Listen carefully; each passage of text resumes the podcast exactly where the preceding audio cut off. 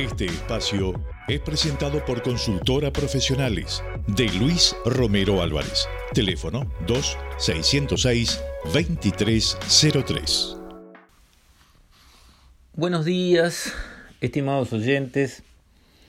Quisiera referirme hoy al tema del combate a las drogas, un flagelo del que no hay país que se salve, que se lleva la vida de muchos jóvenes, sea porque efectivamente terminan muriendo a manos de la locura que les llega a producir la drogadicción o a manos de las bandas por negocios o digamos este aunque no mueran terminan con su vida destrozada en una especie de muerte civil porque ya no sirven para nada, porque destruyen sus afectos, se alejan de su familia. Esas historias las conocemos, sabemos que las cárceles están llenas finalmente de personas o que cometieron un delito y otro y otro bajo los efectos de la droga o para conseguir plata para la droga, o de familias que cayeron en la trampita de vender, de ser una boca de pasta base, de vender para ganar unos pesos, y son los perejiles del sistema, obviamente, pero llenan las cárceles también porque son ilícitos y los cometen y los descubren y los prenden y los llevan al fiscal y al juez y terminan procesados. O sea, todo ese mundo le está haciendo un terrible daño a la sociedad en su conjunto y además como se movilizan cantidades de dinero tan enormes por ser un mercado ilícito, se junta tanta plata negra, ese dinero en pocas manos, pero en general manos muy inteligentes, porque el que llega a ser capo de la droga, tarado no es. Haya venido de donde haya venido, los que llegan a dominar ese mundo, sea en un barrio, sea en un país, sea en un cartel, esas cabezas son privilegiadas y además, porque por algo llegaron a donde llegaron, además de ser despiadadas, por supuesto, y de no respetar la vida humana, ni que hablar, pero son muy inteligentes. Y se saben rodear a fuerza de plata de asesores, de ayudantes, de, digamos, expertos en las distintas áreas, tanto en las finanzas como en el comercio, como en la logística, también en base a plata, gente muy capaz, que ha premiado o voluntariamente o por lo que sea, termina integrando esos ejércitos de personas que están operando en el mundo de la droga. Y lo que hemos visto a lo largo de los años y de los países es que esos enormes capitales, plata negra, pero enorme, ese poder que se llega a generar, termina creando presiones en las instituciones del país en la policía, en los jueces, en los políticos, aquel viejo concepto plata o plomo. Si, si te enfrentás a mí, si me complicás, si tratás de aplicar la ley en mí, si me perseguís, plomo o plata. Y plata grande. Me dejás tranquilo, mirás para otro lado, con cara de yo no fui, está todo bien, no preciso que me ayudes, solo mirá para otro lado y es plata grande para vos. Y si no, te cortamos a tus hijos en pedacitos este, y terminás vos con un tiro en un callejón. Y las dos cosas las cumplen.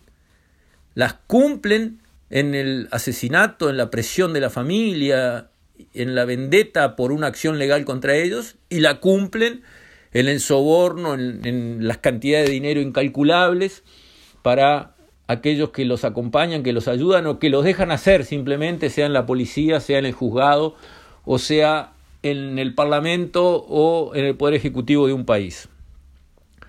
Entonces, esta historia viene de muy atrás.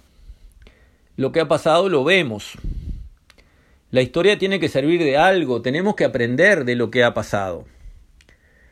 El combate a la droga por medio de una pistola que apunta y que detiene a alguien, el combate a la droga por medio de la captura del delincuente, la verdad es que lo miramos hacia atrás y es un procedimiento en el que se han invertido recursos enormes, se han embarcado vidas y perdido vidas en, las decenas o centenas de miles a lo largo de los países y la batalla no está ni parecido a ganada.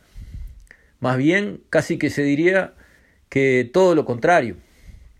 Hay más drogas circulando, drogas más nuevas, más poderosas, más violentas, algunas más baratas, más destructivas, y se consigue capturar a un cartel o a una banda y nace otra y otra y otra y otra y otra y otra. Entonces es tiempo, me parece a mí, de hacer un alto en el camino y tratar de aprender de lo pasado para cambiar porque seguir haciendo lo mismo para obtener distintos resultados no es inteligente. Y a mí siempre me da por comparar una droga de estas que, están, digamos, actuando hoy con el alcohol. El alcohol también es una droga. El alcohol también genera adicción. Vaya, si los borrachos este, que realmente caen en las garras del alcohol este, están adictos o no. A ver, los alcohólicos anónimos que cuenten la historia de las adicciones. A ver si el alcohol produce que la persona termine cometiendo delitos por el alcohol. A ver si roba por el alcohol, a ver si eh, deteriora, deshace una familia, un hombre borracho, a ver si, o una mujer borracha, que también, por supuesto, se han visto muchísimos casos. A ver si el alcohol como droga no hace daño no hace el mismo daño que otra droga.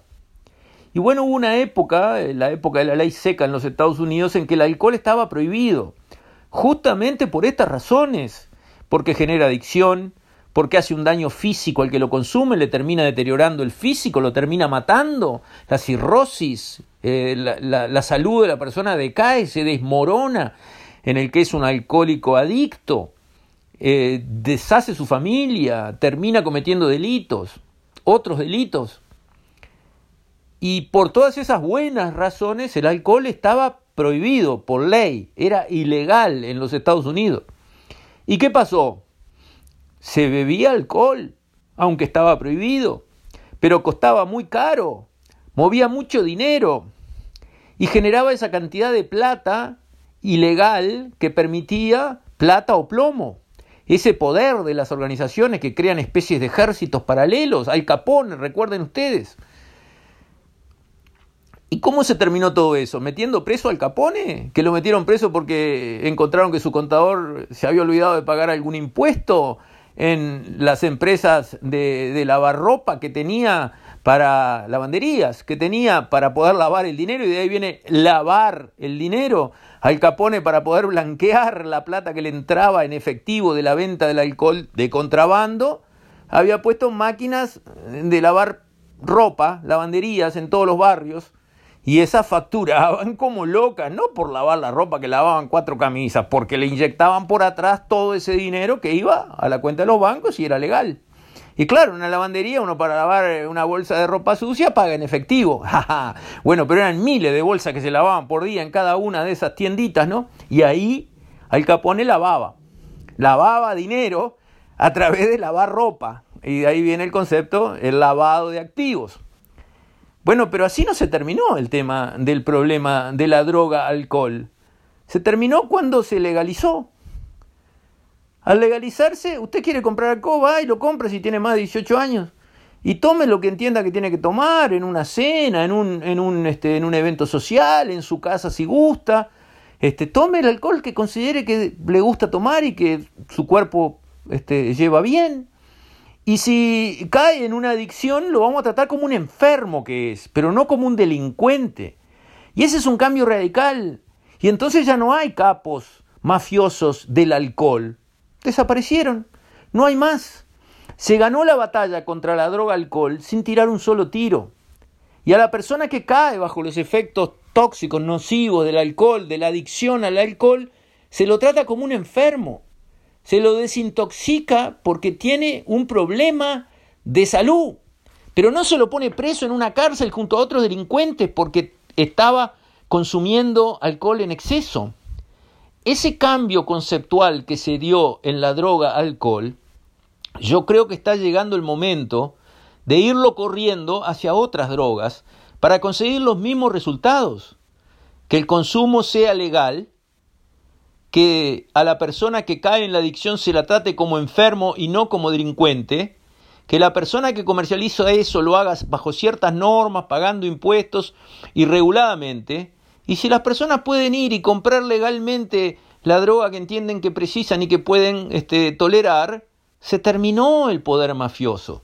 Ya no hay más. Si todo el mundo vende y el que necesita compra, ya no hay más mafias, porque no hay más margen ilegal, porque no hay ese dinero negro gigantesco que se mueve por atrás, que es el que da ese poder en malas manos, fuera de equilibrio y peligrosísimo. Yo creo que llegó el tiempo de encaminarse en esa dirección. No porque las drogas sean buenas. El, el alcohol como droga tampoco es bueno. Tiene terribles efectos nocivos para la persona, para la familia, para la sociedad, si se maneja en exceso. Pero apuntarle con una, pistola al mercado del alcohol no dio resultado. Como no está dando resultado apuntarle con una pistola al mercado de otras drogas. Estamos agravando el problema, estamos potenciando el problema, estamos dándole armas al enemigo en vez de quitárselas. En el caso del cannabis, de la marihuana, Uruguay dio algunos pasos importantes que creo que eh, sirven como, digamos, caso de estudio, como referencia. La marihuana tiene muchos componentes adentro. Tiene el THC, el tetrahidrocannabinol, THC, que es el que tiene efecto psicoactivo, o sea, el que hace el viaje. Pero también tiene, entre otros, el cannabidiol, el CBD, que es un producto eh, terapéutico, medicinal, que no es psicoactivo, no hace ningún viaje. ¿De acuerdo? En el caso uruguayo, el Uruguay fue el primer país del mundo que tomó la decisión, el paso de reglamentar, de volver legal el tema de la marihuana en cuanto a la producción, su uso recreativo y medicinal o industrial.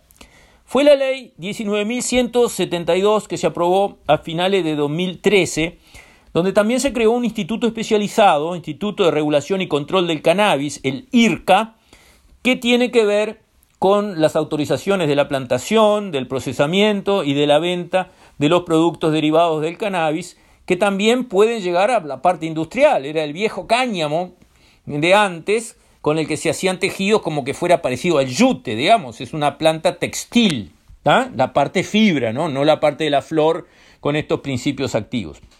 El segundo hito en Uruguay fue en febrero de 2015, se aprueba el decreto reglamentario 4605 para el uso medicinal y la investigación científica. El tercer paso de la regulación llegó el 28 de diciembre de 2016 con el decreto 403 2016. Se definen distintas categorías de productos vegetales, hierbas medicinales, especialidades vegetales y productos fitoterapéuticos. Y después en el 2019 se, se promulgó la ley 19.845 que declara interés público la investigación sobre el cannabis y sus aplicaciones en todas las áreas del conocimiento. Y también se aprobó la ley 19.847 que declara de interés público las acciones tendientes a proteger, promover y mejorar la salud pública mediante productos en base a cannabis o cannabidioides. Este movimiento es un movimiento mundial. Uruguay largó en punta porque ha habido algunos casos, algún estado americano, algunos lugares como en Holanda, donde se hizo alguna este, legalización, pero el Uruguay es el primero que legaliza de punta a punta la producción, la industrialización y el consumo en forma regulada y ordenada. Todo fue aprobado legalmente y controlado. Nueva Zelanda, por ejemplo, eh, aprobó la legalización del cannabis medicinal y tiene previsto para este año, capaz que con la pandemia no sale, no sé, un plebiscito para aprobar el uso recreativo, o sea, el, el uso del viaje, vamos a decir así, Creo que esta prueba que se hace sobre el cannabis es un paso de muchos que habrá que dar en el buen sentido, en la buena dirección. Creo que hay que prepararse para abandonar el combate a la droga a través de los tiros y pasar al combate a la droga a través de la educación, el control, la adicción y básicamente manejar las otras drogas como hemos manejado el alcohol, que también es una droga y también puede tener efectos que los tiene eh, muy negativos. Aquello de todo el mundo preso, todo ilegal, tiro para todo el mundo, eso se probó hasta el cansancio en todos los países a un costo enorme en plata, en vidas, en familias destruidas de todos lados y la verdad no logramos éxito ni siquiera mediano. Así que cambiar de rumbo, avanzar hacia otro lado con criterio, paso a paso, con mesura, con cabeza, con control, con evaluación, pero cambiar el enfoque del delito al problema de salud de la prohibición a la legalización, el control y el seguimiento para que de lo malo pueda salir algo bueno y no todo más malo como tenemos hoy. Con esto, estimados oyentes, me despido. Hasta la próxima, si Dios quiere.